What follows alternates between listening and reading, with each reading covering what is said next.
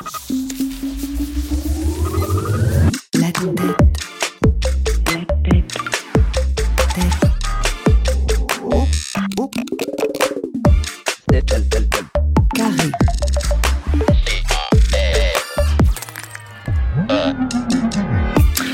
Une maturité impressionnante, une acuité intellectuelle, une logique rigoureuse, une imagination foisonnante, une hypersensibilité. Les enfants dits doués possèdent une personnalité avec des caractéristiques plus ou moins prononcées.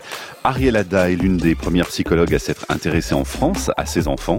Elle travaille dans divers centres de consultation. Elle a publié plusieurs ouvrages sur la question et son nouveau livre Psychologie des enfants très doués sort aujourd'hui aux éditions Odile Jacob. Elle est l'invitée de l'émission dans un instant pour répondre à toutes vos questions concernant les comportements, les émotions, les relations au sein de la famille et puis également avec les autres enfants, la scolarité ou les tests de personnalité.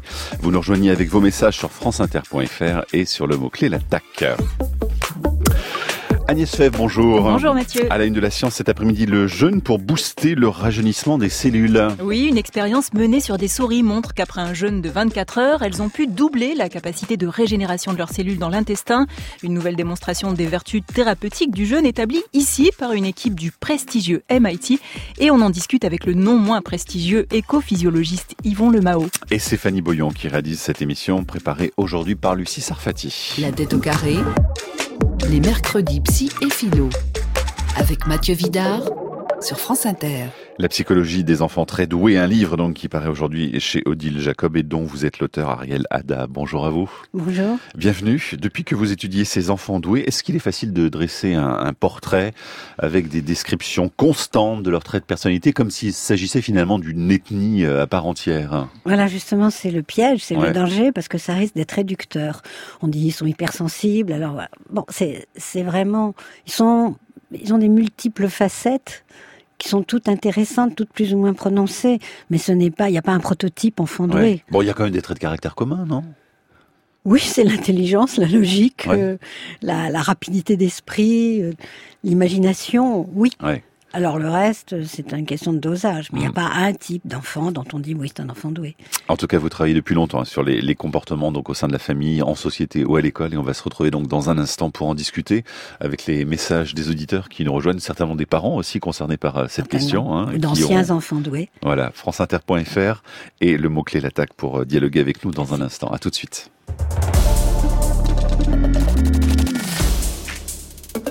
Et une nouvelle étude sur le jeûne aujourd'hui à la une de la science.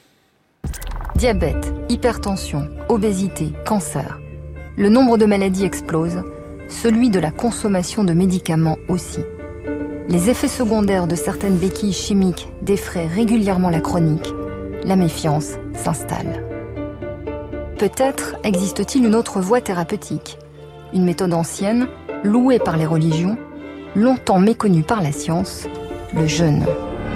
Voilà, c'est extrait d'un documentaire Le Jeune, une nouvelle thérapie de Sylvie Guillemin et Thierry de l'Estrade, rediffusé en janvier dernier sur Arte. Et aujourd'hui donc, on s'intéresse à une nouvelle étude sur le développement des cellules souches dans l'intestin chez la souris. Étude qui montre que le jeûne accélère la régénération des cellules et pourrait permettre de guérir des infections gastro-intestinales, voire intervenir dans le traitement de cancer par chimiothérapie. Et Agnès, on en parle avec notre invité. Yvon Lemao, bonjour. Bonjour. Et bienvenue. Vous êtes directeur de recherche CNRS émérite et membre de l'Académie des sciences. Et vous êtes avec nous en duplex depuis le studio de France Bleu Alsace à Strasbourg. Alors dites-nous pour commencer quels sont les effets du jeûne dans l'intestin chez ces souris testées dans, dans l'étude.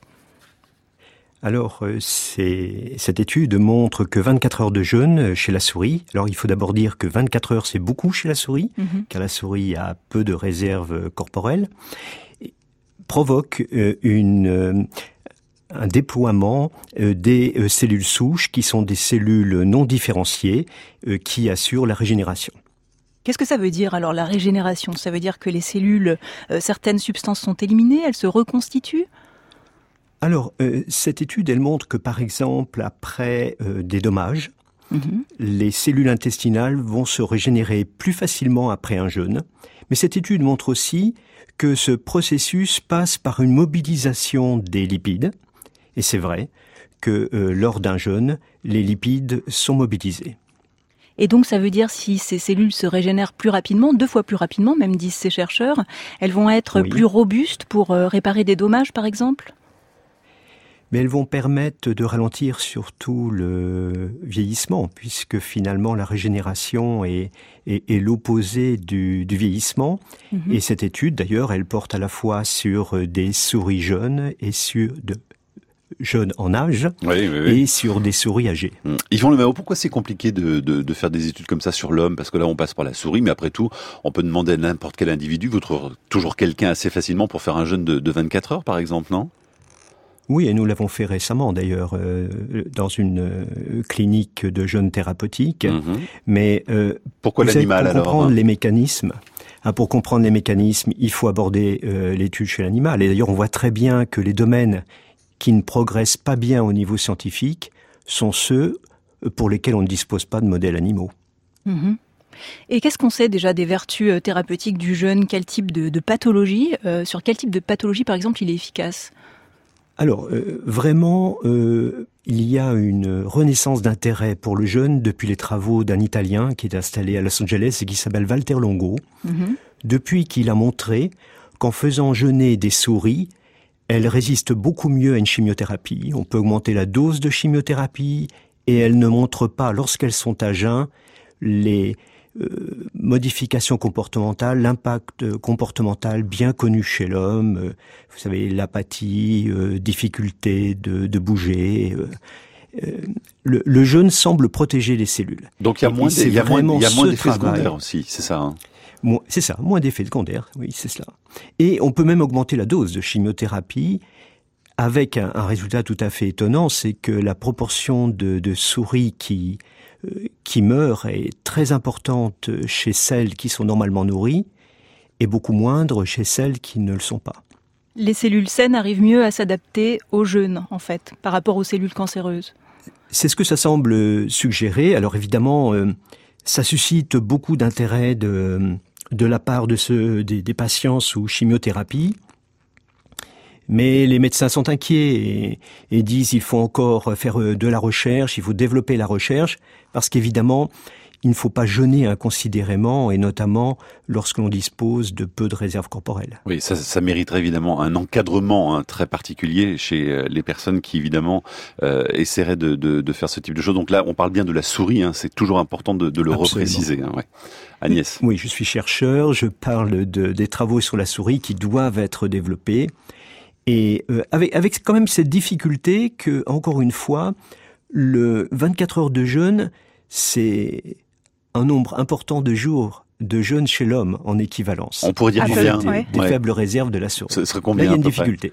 Et ce serait combien, Yvan Le Il faudrait... Euh, c'est difficile à dire, mais euh, peut-être 5, 10 jours au moins mhm. euh, en équivalence. Alors, en revanche, par rapport à cette comparaison entre les animaux et les hommes, vous vous êtes beaucoup intéressé aussi, Yvon Le Mao, aux jeunes chez les animaux, notamment chez les manchots empereurs, qui eux peuvent jeûner jusqu'à 4 mois. Et vous pensiez au départ qu'ils mettaient en route des, mécanismes très, très spécifiques, des mécanismes qu'on ne trouve pas chez l'homme. Mais en fait, on est assez semblables. Oui, c'est exact, je me trompais. Je me trompais à l'époque euh, quand je me suis lancé dans ces recherches. Et ce qui me frappe, c'est que dans le monde animal, les mécanismes sont les mêmes, ont la même intensité, comme si finalement euh, l'adaptation au jeûne était un des premiers mécanismes qui se sont mis en place. C'est pour ça. Et alors, ce qu'on a montré aussi sur l'animal qui jeûne spontanément, c'est quelque chose qu'on ne peut pas montrer sur la souris ou le rat de laboratoire pour des raisons évidentes. C'est les mécanismes de survie qui font que l'animal est induit à se réalimenter avant qu'il soit trop tard, lorsqu'il jeûne pour se reproduire, pour migrer. Ça, on ne peut pas le faire sur la souris et le rat de laboratoire. Et euh, les travaux sur les manchots ont permis d'obtenir des résultats qui ensuite ont permis de reprendre le modèle du rat de laboratoire en le faisant mimer euh, ce qui se passe chez l'animal qui jeûne spontanément, et on a pu mettre en évidence ces mécanismes de survie. Mais donc ça veut dire que c'est un comportement euh, ancestral chez les mammifères, les oiseaux, les hommes, cette faculté à, à jeûner. C'est inscrit dans notre, dans notre mémoire dans notre patrimoine, on va dire, physiologique. C'est-à-dire que l'animal est induit à se réalimenter, il a faim, avant que ses réserves euh, n'atteignent euh, un niveau qui serait dangereux pour sa vie. Allez, dernière question pour vous, Yvan Lemao. Agnès Oui, en Allemagne, près de 20% de la population déclare avoir jeûné à titre préventif. On est bien au-delà du cadre religieux ou d'un effet de mode ici. Pourquoi est-ce que chez nos voisins, il y a une meilleure acceptation du jeûne? À quoi ça tient? Je ne sais pas, mais, mais c'est vrai que beaucoup d'Allemands ont jeûné et à une époque même, la sécurité sociale allemande finançait le, le jeûne thérapeutique euh, avec mmh. l'idée euh, que ça, ça, permet en fait euh, d'éviter beaucoup de pathologies. Mmh. Yvan Lemao, on va parler des enfants très doués dans un instant avec notre invité Ariel Ada. Est-ce qu'il y a des études qui ont été faites entre sur, sur le jeune et les capacités cognitives? Est-ce qu'il y a eu des choses là-dessus ou pas? Alors c'est vraiment une question que je vous pose, je ne connais absolument pas la réponse. J'avoue que je ne suis pas euh, au courant d'études dans ce domaine, mmh. mais, mais ce serait très intéressant, évidemment. C'est vrai, absolument. En tout cas, euh, tous ceux qui jeûnent euh, euh, régulièrement euh, disent, au, disent au contraire avoir des, des capacités plus étendues. Ariel Ada, qu'est-ce que vous vouliez dire Non, je disais à ma connaissance, il n'y a pas, il n'y a pas d'études là-dessus. Voilà, évidemment, mais ça pourrait être intéressant d'en mener peut-être. Oui, hein, pour absolument. voir si la restriction alimentaire crée des capacités plus importantes intellectuellement. Merci beaucoup Yvan Lemao, merci aux équipes de France Bleu Alsace à Strasbourg qui ont permis ce, ce duplex, et puis Agnès, on se retrouve demain pour une nouvelle une. À demain Mathieu. Allez, en bref, dans le reste de l'actualité scientifique, une hausse fulgurante du nombre d'animaux utilisés justement pour tester des composés chimiques. Ça se passe aux États-Unis. Taux qui est passé d'environ 9000 animaux en 2015 à plus de 76 000 vertébrés en 2017. La cause de cette augmentation inquiète les groupes de défense du bien-être animal, d'autant que le Congrès américain avait ordonné il y a deux ans de nouvelles mesures pour réduire les tests sur les animaux. Qu'est-ce qui justifie une telle augmentation? Pourquoi les alternatives aux tests sur animaux n'ont pas été mises en place? Ça n'est pas très clair. L'Agence de protection environnementale n'a pas encore réagi, mais elle ne devrait pas tarder son plan définitif pour réduire les tests sur les animaux doit être publié le 22 juin. Des ouragans qui se déchaînent en quelques heures entre Harvey, Irma, José, Maria. Les fortes tempêtes se sont accumulées l'année dernière et dans une étude publiée dans Geophysical Research Letters, les scientifiques leur ont trouvé un point commun. Ils sont très puissants et surtout ils se renforcent rapidement dans une période de 24 heures. Ce rythme et cette intensité marquent une différence avec les ouragans observés il y a 30 ans. Parmi les nombreux facteurs qui expliquent cette évolution, les scientifiques mettent en avant la hausse des températures de l'Atlantique liée selon eux à un cycle climatique connu sous le nom d'oscillation multidécennale de l'Atlantique. Et puis enfin, il va falloir cesser de les associer à la bande son des dents de la mer. Les requins seraient plutôt amateurs de jazz. C'est en tous les cas ce qu'affirme une étude parie dans Animal Cognition. Dans cette expérience, les chercheurs ont cherché à tester leur capacité d'apprentissage en observant comment les requins associent un son à un lieu et éventuellement à de la nourriture. Eh bien, il en ressort donc que le jazz a leur préférence, mais surtout qu'ils apprennent l'association plutôt rapidement. Des chercheurs explique qu'ils ont vraiment de grands cerveaux, ils sont beaucoup plus intelligents que nous ne le pensions. Le but est aussi de redorer leur image dans l'opinion pour favoriser les politiques de conservation. Les enfants très doués dossier dans un instant.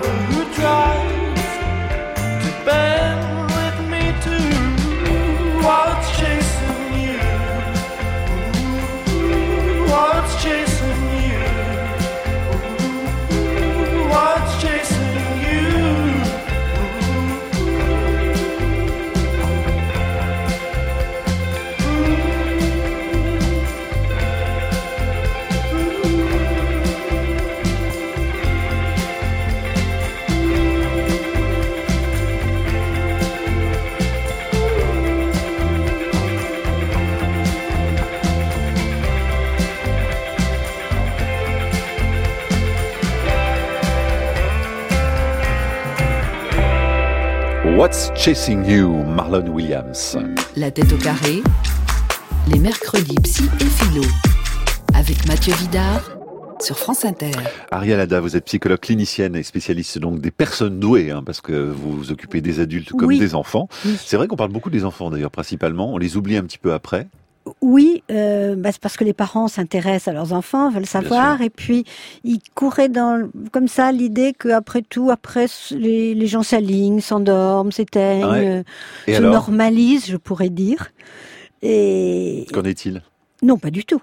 Euh, un enfant doué reste un adulte doué. Il a intérêt à être identifié le plus tôt possible. Ouais, Ça, c'est ce que vous dites, hein, effectivement. Et oui.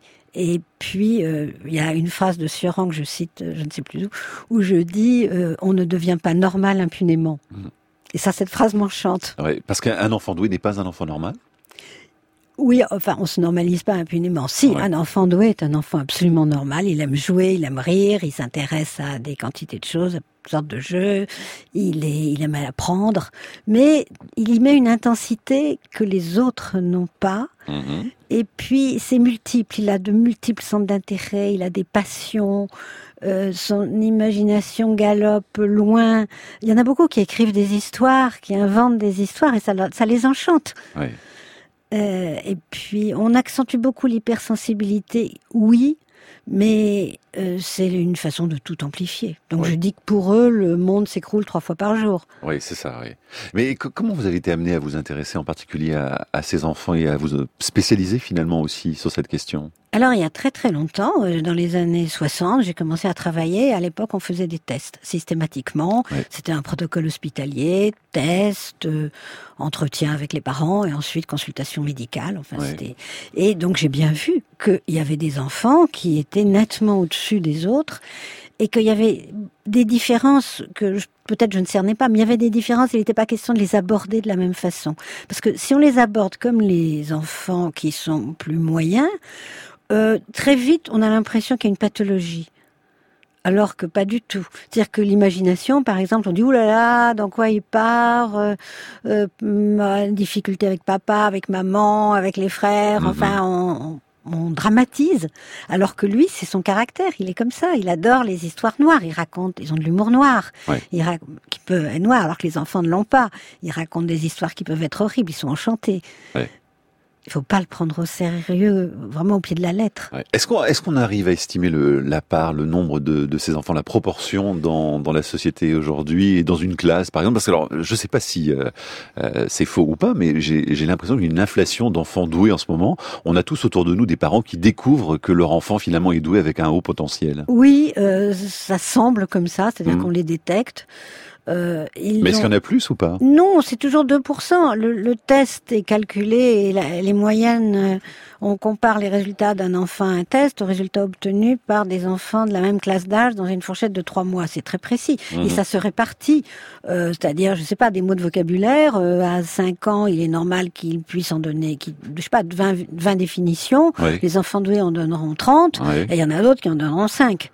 Euh, donc ça se répartit comme ça. Alors je pense que l'école devenant un petit peu moins exigeante, Ah, demandant euh, le saut de classe, euh, le- l'entrée anticipée en CP à 5 ans devient très compliquée. oui, mais les tests restent les mêmes quand même, non? Ils, se, ils, se re- ils sont renouvelés tous les 10, 15 ans, réétalonnés. Le dernier, Louis V, est sorti en novembre 2016, est plus difficile. Ah, quand même. Ah oui, Ouais. oui, il est plus difficile. Un test ancien n'a plus de valeur. Ouais. J'ai vu une petite fille, la mère me dit elle a 140, je la vois, non, elle a vraiment pas 140, c'est homogène, mais c'était un test. La psychologue avait fait un test qui datait Ah, d'il y a ça. deux tests. Alors euh, ça, ça perd euh, sa valeur. Et mais on dit c'est 2%. De toute façon, c'est 2%. Mais en classe, c'est plus difficile pour eux.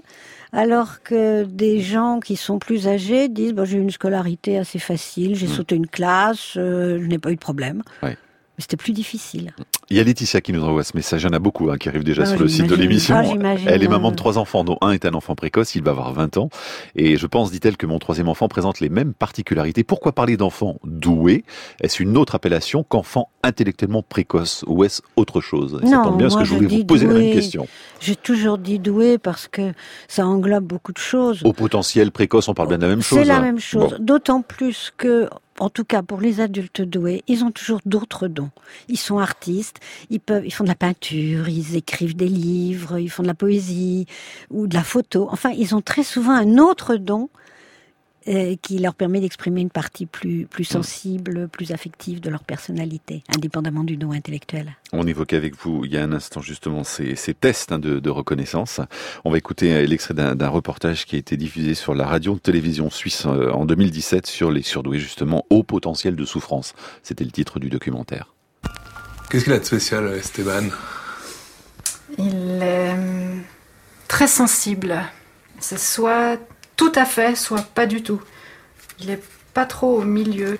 Par exemple, euh, prend la vie du bon côté, euh, prend la défense des faibles. Mais d'un autre côté, ils se sont euh, vite incompris. Il y a beaucoup d'injustice, euh, ça le révolte, et du coup, ben, ça déborde. Il est très vite envahi par ses émotions. Mais c'est un enfant plein de vie. Plein de vie, mais pas facile à éduquer.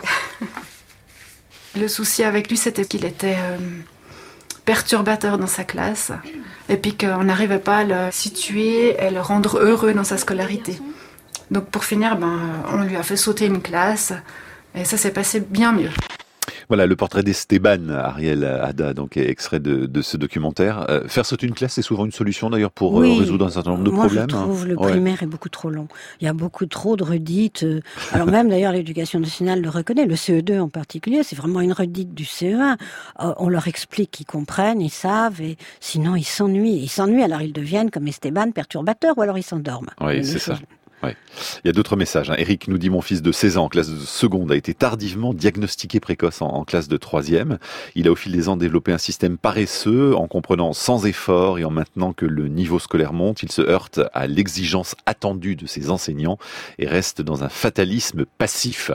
Quel conseil pour lui donner le goût de l'effort? Alors ça, c'est quelque chose sur lequel justement vous insistez Ah aussi. oui, moi hein. je, je, je radote là-dessus. Ouais. Je dis qu'il faut donner très tôt le sens de l'effort. Ils n'ont pas le sens de l'effort parce qu'il n'est pas nécessaire. Ouais. Euh, Et ça, c'est vraiment à double tranchant. hein. Ah oui, c'est terrible. Pendant tout le C'est le primaire, piège. au moins sauter une classe, ça leur donne un petit, un petit élan. Mm, mm. Mais pendant tout le primaire, ils ne font aucun effort.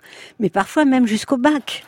Je vois des gens qui me disent je n'ai pas travaillé et j'ai eu le bac, j'ai eu une mention quelle assez chance. bien, euh, mais je n'ai pas du tout travaillé. Et après c'est la catastrophe. Alors, après ils s'effondrent. En réalité, c'est pas une chance du tout. Ah non, ils s'effondrent en prépa. Le nombre de gens que je vois en prépa qui basculent, ou médecine, ou euh, le droit, enfin où il faut apprendre par cœur, ils ne savent pas. Jusqu'à présent, ils lisent, ils savent. Là, ils ont beau lire, ils ne savent pas. Ouais. Alors, il y a des techniques. Il faut leur apprendre non seulement le sens de l'effort avec euh, du sport.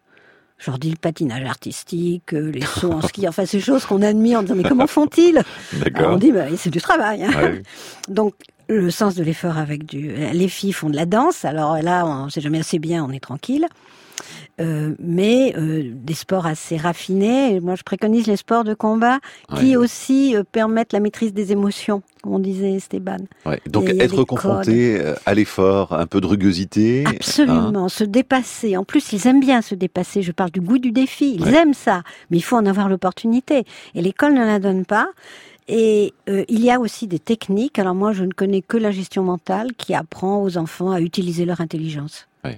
Comment procéder pour retenir par cœur. euh. Donc ça, ce sont vraiment des, des méthodes. Ah, c'est des méthodes. hein. Il faut absolument passer On par là. enseigne. si- Sinon, il s'effondre. Il s'effondre. Lui, c'est en troisième, mais Ouais. ça, ça peut arriver en première. Donc ça, il faut vraiment le négocier avec son enfant assez tôt, euh, pour, Tôt. Lui, pour lui dire attention parce que tu as des facilités, mais ça va te jouer de mauvais tours plus tard. Il faut lui expliquer, mais lui expliquer euh, vraiment. Les enfants sont très sensibles. Que Mhm. moi, je, je dis par exemple pour les neurones, quand il y a quelque chose qu'ils veulent pas faire, les tables de multiplication, etc.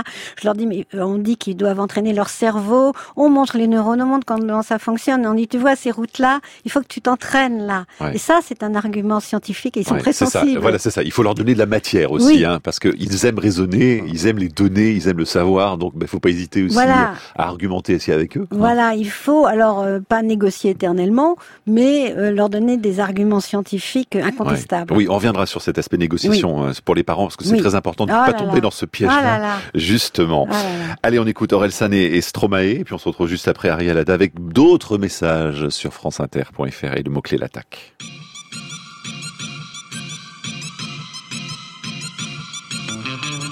Je viens de la France où on danse la chenille, où on prend plus de caisses que des crash tests demi. J'ai des potes diplômés, d'autres qui pas lu de livres qui sont sûrement sur un mur et dans les rues du centre-ville. Mon père a gravi l'échelle pour devenir ce qu'il voulait être. Ma mère est la ménagère à qui les publicitaires veulent la mettre. Je connais la campagne et ses gros sabots, où ça vole pas haut, les ragots et les oiseaux. Toujours autant de pluie chez moi.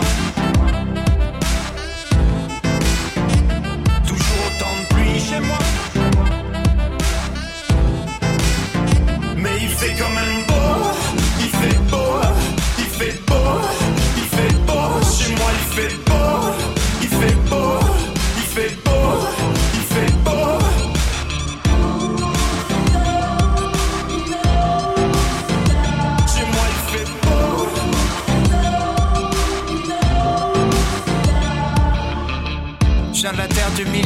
Où y a plein de petits vieux, où le chômage et la tisane forment un cercle vicieux, où on critique les invités qui viennent de partir. C'est pas qu'on est lent, c'est qu'on prend notre temps pour réfléchir. Je viens de la classe moyenne, moyennement classe, où tout le monde cherche une place. Julien Clair dans le monospace, je freestyle est dans ma tête sur le bruit des essuie-glaces. Y a la pluie en featuring dans toutes mes phrases. Toujours autant de pluie chez moi. Mais il fait quand même beau, il fait beau, il fait beau, fait beau, il fait beau, il fait beau, il fait beau. Chez moi y a du soleil 40 jours par an. Tu peux passer la plupart de l'année à l'attendre. Je regardais par la fenêtre enfermé dans ma chambre. Je priais pour la fin de la verse et aller faire de la rampe. Je connais que le bruit de la pluie, l'odeur du béton mouillé. Si je suis parti, c'est parce que j'avais peur de rouiller. Trempé, j'aurais jamais pensé que le mauvais temps finirait par me manquer. Il fait quand même beau, fait beau, il fait beau, il fait beau. Chez moi il fait beau, il fait beau, il fait beau,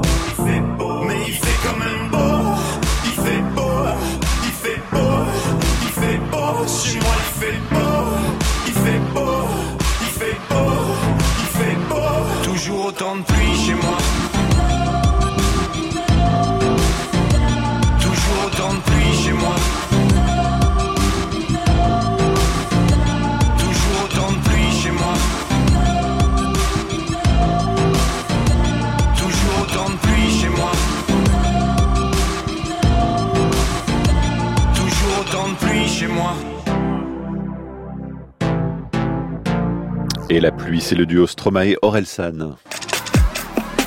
La tête au carré. Qui veut essayer 3 plus 3 3 plus 3. Sans rire. Je te demande pardon? On est dans quel genre d'école en fait? Dans le genre d'école où les élèves ne parlent pas sans permission. D'accord, mais tout le monde sait que ça fait 6. Personne dans cette classe ne prend la parole sans y avoir été invité. Combien font 9 plus 8 Ça fait 17. Oui, c'est ça. Combien font 15 plus 17 32. Oui, c'est c'est exact. Saurais-tu me dire combien font, disons, 135 multiplié par 57 Très bien. Qui peut me dire combien font 4 7695. La racine carrée est 87,7. Sinon, ça veut dire quoi ad nauseam?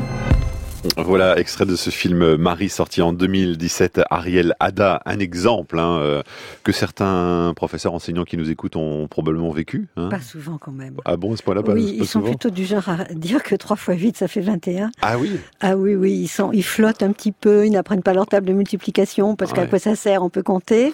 Et ils sont pas. Et on a comme ça des enfants euh, extraordinaires. Moi, je veux dire, j'en ai jamais vu en C'est arithmétique. Non. Ah tiens, Pourtant, c'est j'en ai vu des milliers, j'en ai jamais vu. J'ai demandé à mes collègues, je ne sais pas où on va pêcher ces enfants, puisque parfois on en voit à la C'est télévision. vrai, mais oui. Et dans le courant, euh, ils ne sont Ah, pas. donc, c'est pas du tout représentatif Ah ce qu'on vient d'entendre de, de la réalité. Pas du tout. Ouais. Pas du tout. Ils flottent. Alors ils aiment bien les maths. Il y en a qui aiment bien, mais ça, ça va pas. C'est normal, quoi. Ça reste dans la norme. Ouais. Maintenant, ça me fait penser à la leçon de Ionesco. Enfin, Alors, des messages des auditeurs, justement, des témoignages, il y en a beaucoup, hein, vous imaginez. Il y a Laure qui nous dit, j'ai un enfant très doué de 6 ans et son frère aîné 7 ans et demi qui est normalement doué, ce qui est parfois difficile pour l'aîné, dont le petit frère est souvent plus fort, plus rapide, plus malin, en un mot plus doué. Comment gérer affectivement, notamment, cette différence? Ça, c'est pas facile, hein. Surtout quand c'est l'aîné, hein. ouais, l'aîné Qui est moins doué. L'aîné euh, garde ses prérogatives d'aîné, sa place d'aîné. Ouais. Ben oui, mais Euh, s'il est moins ce doué, il, peut- il brille pas de la même manière. Il, il a certainement un domaine où il peut briller. Ouais. Et, et puis, même pour le cadet, l'aîné occupe une place euh, qu'on ne remet jamais en question. Il rêve de le dépasser, mais ça reste un rêve. L'aîné le protège, l'aîné, l'aîné doit garder sa place. On la lui reconnaît et on lui donne aussi des, spécificités. Il a certainement des domaines où il est aussi brillant. Sauf qu'il peut, se- cherche. il peut se sentir dévalorisé vis-à-vis de, de son petit frère. hein. Et ça, c'est compliqué aussi, non Euh, il peut, surtout s'il était un peu jaloux à la naissance, parce que là, il n'y a pas Mhm. beaucoup de... Eh oui, en plus. Ouais, alors s'il a eu des jalousies, alors c'est ça le travail. On, on lui redonne, on lui redonne du brillant. On lui redonne Mhm. du brillant avec des activités qu'il fera que l'autre ne fait pas. euh. Donc ça, c'est le travail des parents de, de, oui. de Et puis bien, sa place, la place de, de bien localiser ça. Voilà, ne, ne bouge pas, elle est intangible. On peut Ouais. rien. Enfin, il n'y a rien à discuter de ce côté-là. Alors on a un autre message, celui de Dominique, euh, qui a été déclaré au potentiel à 61 ans. Et alors c'est intéressant ce qu'il nous dit parce qu'il il déclare je suis passé à côté de ma vie, l'impression d'avoir vécu sur un mensonge, celui de penser qu'on fonctionne tous pareil et par conséquent que je n'étais pas aux normes, inadapté voire pire. J'ai passé ma vie à me contorsionner pour être aimé, pour être comme les autres. Diagnostic ultra tardif alors. Je vois. Vous je en- vois vous des vous gens qui disent, euh, alors ce sont donc des grands-mères parfois, qui disent, mais mon petit-fils a été diagnostiqué, et finalement je me suis documentée et je j'ai encore des années à vivre, euh, je vais prendre ma retraite et Ouais. je veux en avoir le cœur net, je veux savoir, et c'est un soulagement extraordinaire. Quand les gens apprennent qu'ils sont doués, c'est une grille de lecture qui apporte un éclairage Ouais. qui Donc- ne ressemble à rien d'autre. Donc ils passent des tests aussi Ils passent des tests, l'étalonnage, ça va. adap- Adapté à leur âge ou pas Oui, le, le veille se va jusqu'à 79 ans. Donc on a de la marge. Ouais, effectivement. Oui, oui, bien sûr. C'est étalonné, euh, c'est tout à fait... Parce qu'il y a des choses qui diminuent un petit peu, la rapidité, le Mhm. calcul mental, des choses comme ça. Mais euh, c'est c'est un éclairage qui les soulage terriblement. Ouais. Ça y est, ça y est, ils sont enfin en accord avec eux-mêmes. Mais c'est terrible quand même parce que ce monsieur nous dit j'ai l'impression d'avoir vécu sur un mensonge, d'être passé à côté de ma vie. euh. C'est un bouleversement, oui. Sur le moment, ils sont émus, je les vois qui pleurent, même en passant le test, Vraiment parfois. Ah oui, oui, ils pleurent. Parce qu'il réalise L'émotion, et même quand on fait passer un test à un adulte de cet âge-là, on l'accompagne au fur et à mesure du test. Par exemple, une prof, ils disent, ah non, non, je n'ai pas du tout de mémoire. Puis s'aperçoivent qu'ils réussissent et on les accompagne. Et Mhm. c'est une révélation petit à petit. C'est terriblement émouvant pour eux-mêmes. Euh, même si, enfin, ils se rendent compte qu'ils réussissent, ils disent, mais c'est facile finalement. Ouais. Et là, ça leur apporte un éclairage. Ça y est, enfin, ils comprennent. Ils comprennent pourquoi ils ont du mal à avoir des amis, pourquoi au bureau c'était difficile. Ils comprennent. Alors dès le départ d'ailleurs, vous parlez du choc des parents lorsqu'ils apprennent que leurs enfants euh, Oui. sont à haut potentiel ou sont doués. C'est pas toujours une bonne nouvelle? Enfin, c'est pas toujours accueilli comme étant une bonne nouvelle? Euh, non, en général, non. Euh, on croit que les parents, Oui. les mécaniques se vendent, mon Exactement. enfant est doué, mais pas du tout. Et que ça rend Ils- très heureux. Pas du tout. Euh, ils ont lu, s'ils sont documentés, ils ont toujours eu des images catastrophiques. Euh, ils se disent, euh, il va être plus. Alors, au fond d'eux-mêmes, ils se disent, il est peut-être plus intelligent que nous, donc on ne va pas savoir le. Ah oui, c'est vrai. On ne va pas savoir le manager. Qu'est-ce qu'on peut faire Est-ce qu'on va garder de l'autorité Alors que les parents restent les parents, la question ne se pose même pas. Mais eux se disent ça, alors que c'est pas vrai. Il y a une partie génétique. Les parents peuvent faire partie des adultes doués non reconnus. Donc c'est il y a quelque chose, mais ils ne veulent pas le savoir. Alors ils ont peur de ça. Ils ne sa- ils se disent avec l'école, ça va être la galère. Et là, ils ne se trompent pas. Euh, là, ils voient juste. Euh, donc, euh, ils se disent, on va au devant d'ennuis terribles. Et moi, je leur dis, mais c'est quand même un bonheur, une richesse, un plaisir des enfants. Ce sont comme ça, ce sont des trésors. Vous visitez un musée avec eux, vous, vous participez, à, la, la- je sais pas, la nature qui est si belle, ils le, ils le comprennent, ils le saisissent. Oui, finalement, il y a, y y beaucoup d'idées négatives qui circulent aujourd'hui hein, sur les, les hauts potentiels. Oui, parce qu'on met l'accent sur les côtés. Diffi- euh, sur les difficultés. Oui, alors, et d'une part, on en fait des calculateurs de génie, ce qui n'existe, enfin, vraiment euh, Des singes savants Oui, mais, oui, on a tendance, ils savent beaucoup de choses, euh, alors que non, ils ont cette sensibilité qui imprègne tout, et ils adorent parler avec les adultes, parce que surtout si on leur parle non pas comme à des enfants, mais à, à des êtres humains euh, normaux, enfin, on bêtifie pas, et ils sont, les tests, ils sont enchantés, hein, ils partent, des- ils partent de là, ils sont vraiment ravis, on leur fait des compliments, ils sont ravis. Ariel Ada, on va écouter un nouvel extrait du film Marie. Là, c'est la rentrée des classes. Et c'est la rencontre entre la directrice et un père d'enfants euh, doué. Comment allons-nous régler ça? Vous savez qu'elle peut être renvoyée? J'espère que non. Mademoiselle Stevenson pense que votre enfant est exceptionnel et que notre programme scolaire n'est pas du tout adapté à ses capacités. Il se trouve justement que je suis très amie avec le directeur de l'Institut Hawks pour enfants surdoués. Je suis conscient qu'envoyer son enfant dans cet institut, c'est ce que feraient des parents dans 9 cas sur 10. La dernière chose dont cette petite fille a besoin, c'est qu'on souligne le fait qu'elle est différente. Croyez-moi, elle le sait. Alors, je crois que Marie doit rester dans votre école. Ça s'est mal passé aujourd'hui, on ne frappe pas les gens. Mais un grand brutalise un petit de 7 ans et elle, elle le défend. Monsieur Adler, votre fille Oui, a cassé sais, le nez d'un enfant. Non, je regrette, je décline votre offre. Marie reste ici. Sauf si vous la virez. C'est une grave erreur. Nous ne serons jamais en mesure de hisser votre enfant au niveau d'excellence auquel elle peut prétendre. Contentez-vous d'en faire quelqu'un de bien. Ariel Ada, que pensez-vous des propos de ce père qui dit, ben surtout ne soulignez pas que ma fille est différente hein. Vous n'êtes pas tout à fait d'accord avec ça, Mais finalement non, il faut prendre en compte. Ce n'est pas une différence, c'est quelque chose en plus. On peut pas dire que c'est un enfant différent, mais il faut prendre en compte le don intellectuel. Quand on dit sauter une classe, euh, on a pris en compte. Euh, nourrir, euh, lui permettre de lire, ben, parfois ils lisent en classe, euh, bon, ils ont compris, ils ont entendu, ils lisent.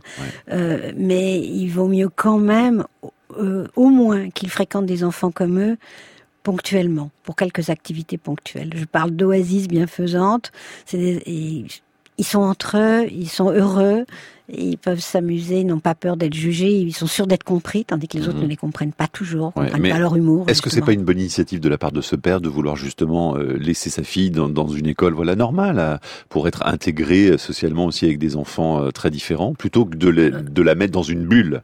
Dans Oui. cette oasis un peu que vous décrivez là. Alors oui, l'oasis, c'est c'est ponctuel. Hein. C'est Ouais. c'est un week-end, un week-end de temps, un samedi de temps en temps, euh, ponctuellement, une Ouais. colonie de vacances. Mais une, école spécialisée là on n'est plus dans. Alors dans- il faut dans un pas rêver parce qu'il y, a- il y a très très peu d'écoles spécialisées, donc Mm. c'est pas la peine de, de fantasmer là-dessus. Euh, alors il faut que l'école soit quand même d'un bon niveau. Il faut qu'elle alimente les enfants. Tout dépend des écoles. Je vois des parents qui disent non non, les maîtresses sont bien, elles alimentent bien, elles leur apprennent des choses intéressantes. Il y a des maîtresses de maternelle qui sont fantastiques. Là c'est parfait. Mais si on répète, on radote des choses qu'ils connaissent par cœur depuis depuis toujours, Ils vont s'ennuyer. ils vont, là, ça ne va pas du tout. Donc Mm. tout dépend de l'école et aussi du regard de la maîtresse. Là, le- dans l'épisode précédent, vous voyez la maîtresse qui supportait très mal Oui. euh, que cet enfant réponde si bien. Et là, il faut qu'il y ait quand même quelque chose. Il faut que les, si l'enfant se sent compris et apprécié de la maîtresse, ça ira beaucoup mieux.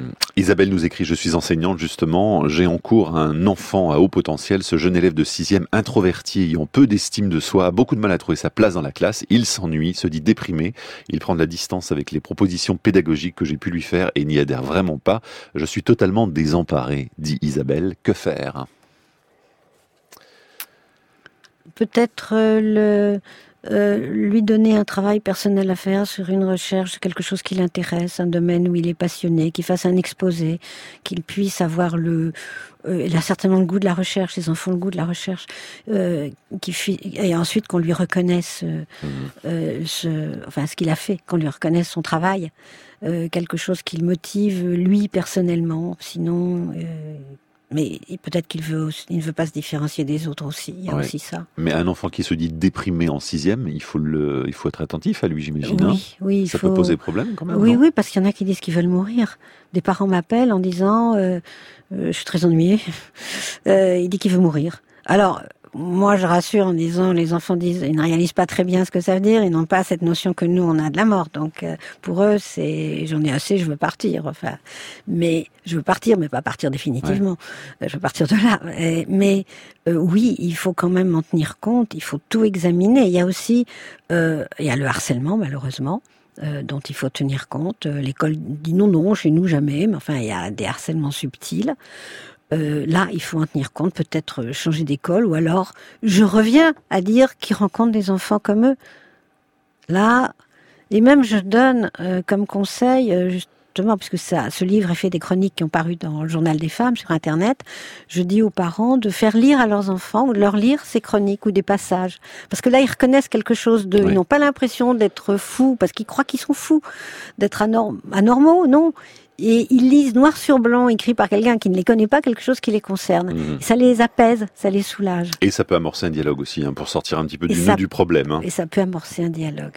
Ariel Ada, Psychologie des enfants très doués, vous êtes notre invité cet après-midi, livre qui paraît aujourd'hui euh, chez Odile Jacob. On se retrouve dans un instant pour la suite de notre discussion avec d'autres nombreux messages pour vous qui arrivent sur le site de la tête au carré. Tout de suite, Francis Cabrel, le chêne Liège.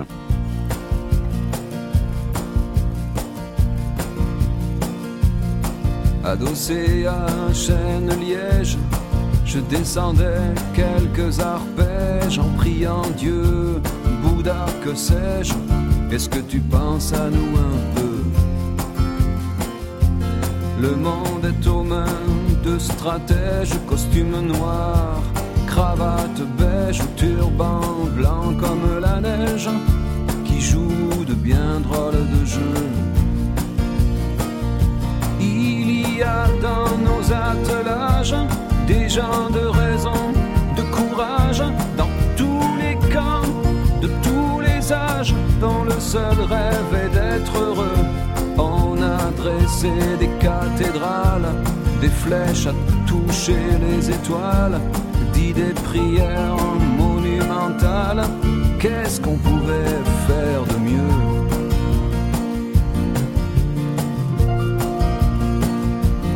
Êtes-vous là? Êtes-vous proche ou trop loin pour entendre nos cloches? Gardez-vous les larmes quand il pleut. D'en haut de vos très blanches loges, les voyez-vous qui s'interrogent? Millions de fourmis qui pataugent, la tête tournée vers les cieux. Sommes-nous seuls dans cette histoire, les seuls à continuer à croire. Regardons-nous vers le bon phare où le ciel est-il vide adossé à un chêne liège, pris comme dans les fils d'un piège. Je descendais quelques arpèges, je n'avais rien trouvé de mieux.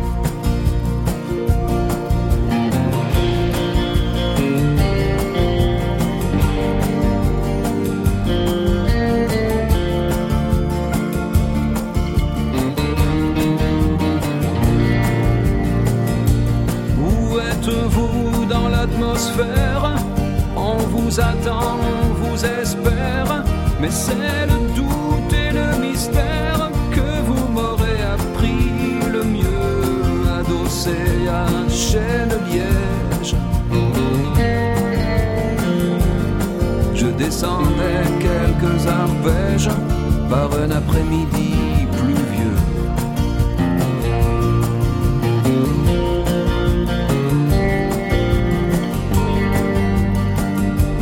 Je descendais quelques arpèges par un après-midi pluvieux.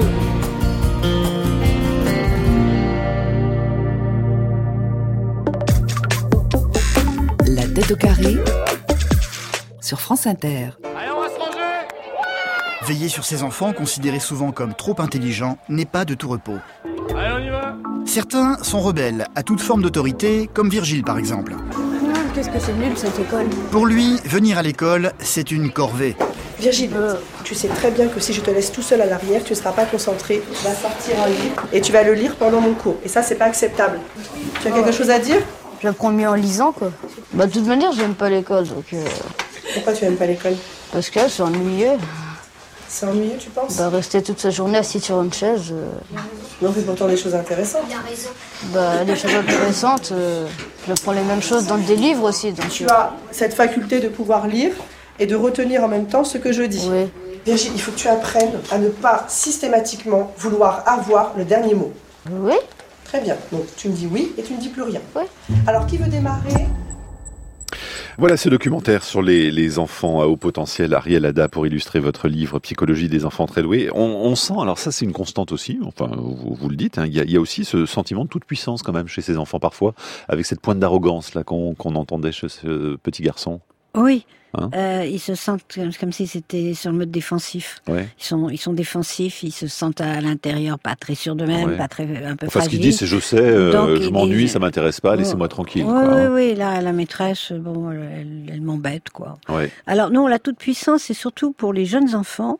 Ça, c'est, euh, ils parlent très bien, donc ils ont envie d'exercer leur don oratoire c'est ça, et ils euh, et ils négocient tout le temps. pour le plaisir. C'est ça. Ça, c'est Et épuisant pour les parents. C'est hein. un cauchemar parce qu'ils négocient tout et ils n'ont rien à perdre. Ouais. On va pas les mettre dehors, on va pas leur priver, priver leur, leur salaire. Enfin, ils n'ont rien à perdre. Donc, ils négocient à fond, à mort, je dirais, et les parents n'en peuvent plus. Et moi, je dis qu'il ne faut pas négocier, que on explique pourquoi on demande quelque chose. On dit, on est tes parents, on t'aime, on veut ce qu'il y a de mieux pour toi. Si on te demande de faire ça, c'est que c'est bien pour toi. Parce que négocier, c'est accepter des compromis. Ouais. Et il faut, garder sa place de parent. Voilà. Avant négocier, hein. c'est accepter un compromis. C'est comme le marchandage. Si vous commencez à marchander, le marchand dit c'est bon, je peux y aller, je vais y arriver. Ouais. Comme se justifier, justifier son attitude, c'est se sentir peut-être pas très sûr de soi et un peu coupable. Il faut ni se justifier, ni négocier. Ouais. voilà. C'est vrai. C'est pas facile. Ouais. Alors, ces enfants, est-ce qu'ils ont beaucoup d'amis? Est-ce qu'ils arrivent à, à se socialiser facilement ou pas? Alors souvent, je vois des enfants, le motif de consultation, c'est il n'a pas d'amis, il est tout seul dans la cour. Ouais.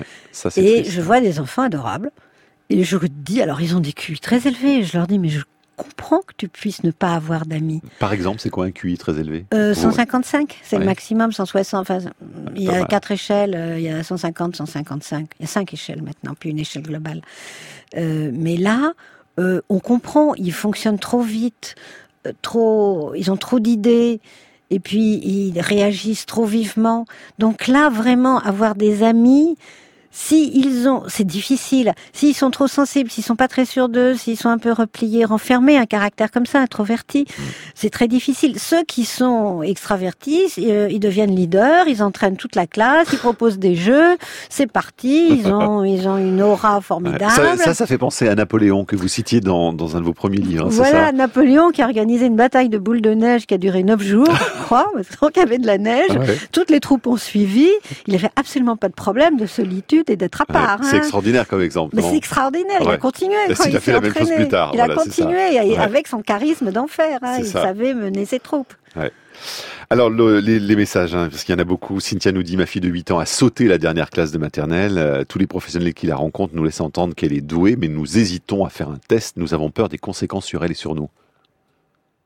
Il n'y a absolument aucune conséquence à faire un test.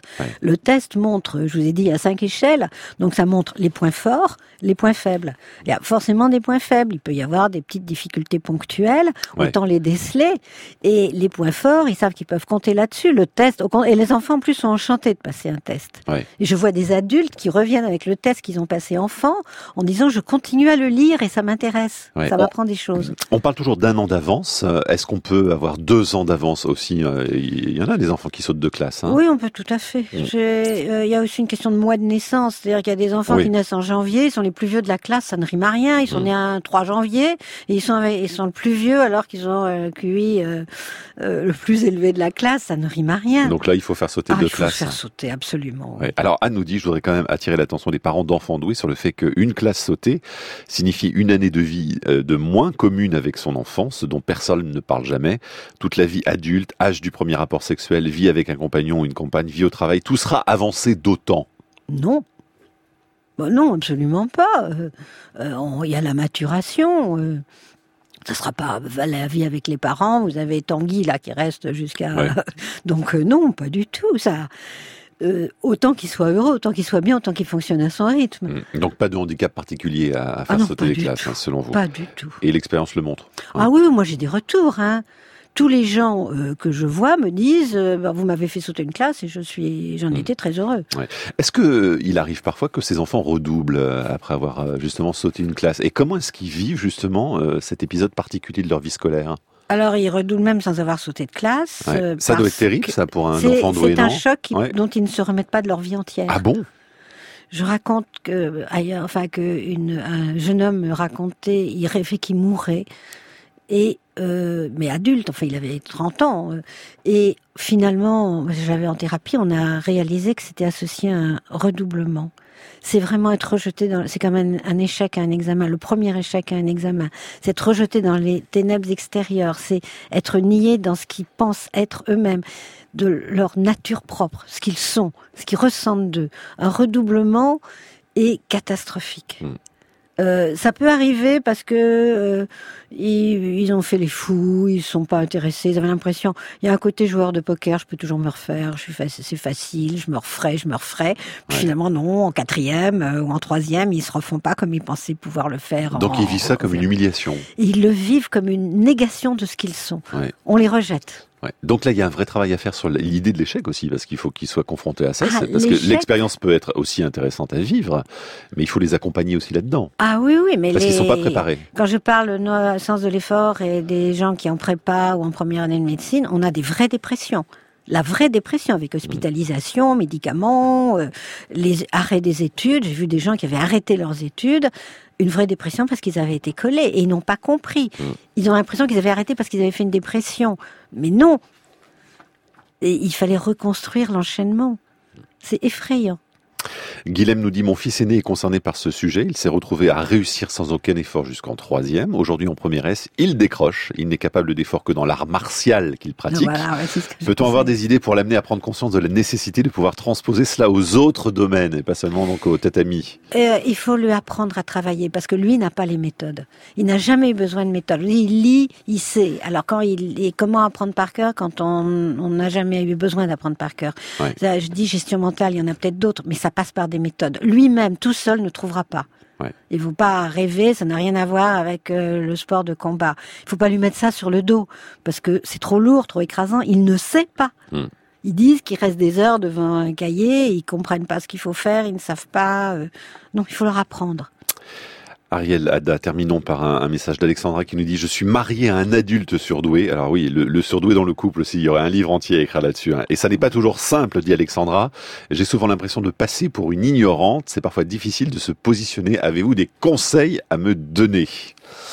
Alors, le conjoint surdoué, il faut, Alors, mon il conseil, faut se le farcir aussi. hein. Oui, mais ce que je pense, c'est que quand un couple fonctionne bien, les deux sont doués. Peut-être que c'est réparti différemment. Peut-être que son, son conjoint est très intellectuel, intellect- intellectualise tout. Mhm. Euh, Peut-être qu'il est un peu défensif d'ailleurs. Il défend son précaré, il veut pas qu'on le touche. Et qu'elle, elle est plus spontanée. Donc elle dit des bêtises comme tous les gens spontanés. Ouais. Et lui, lui, il a il y a quelque chose, mais quand un couple fonctionne bien, un vrai couple, ils sont tous les deux doués. Et puis, ils ont l'intelligence de pouvoir en parler peut-être aussi entre eux, Et non? ils peuvent en parler Hein et ils peuvent. Il y a une complicité qui se passe des mots. Ouais. Au-delà des mots, dans un couple qui fonctionne bien, il y a une complicité au-delà des mots et c'est vraiment l'essentiel. Voilà, donc si on retient quelque chose de, de cette conversation, c'est ne, ne pas hésiter justement à dire, à, à prendre en considération hein, justement le, le potentiel de l'enfant. Alors il faut, alors mais il faut pas le dire à tout le monde. Ouais. Il faut être très discret dans la famille, à l'école. Là, il faut vraiment pas s'en vanter, parce qu'on a l'air de s'en vanter, mais il faut absolument le prendre en compte. Ouais. Merci beaucoup Ariel Ada, ça s'appelle Psychologie des enfants très doués, Euh, ça sort aujourd'hui euh, chez Odile Jacob et merci aux nombreux auditeurs qui nous ont rejoints pendant cette émission, émission à réécouter évidemment juste après sur le podcast sur franceinter.fr et merci à Pierre-Yves de Rollin et Antoine Deboul qui la, Antoine Teboul pardon qui était à la technique.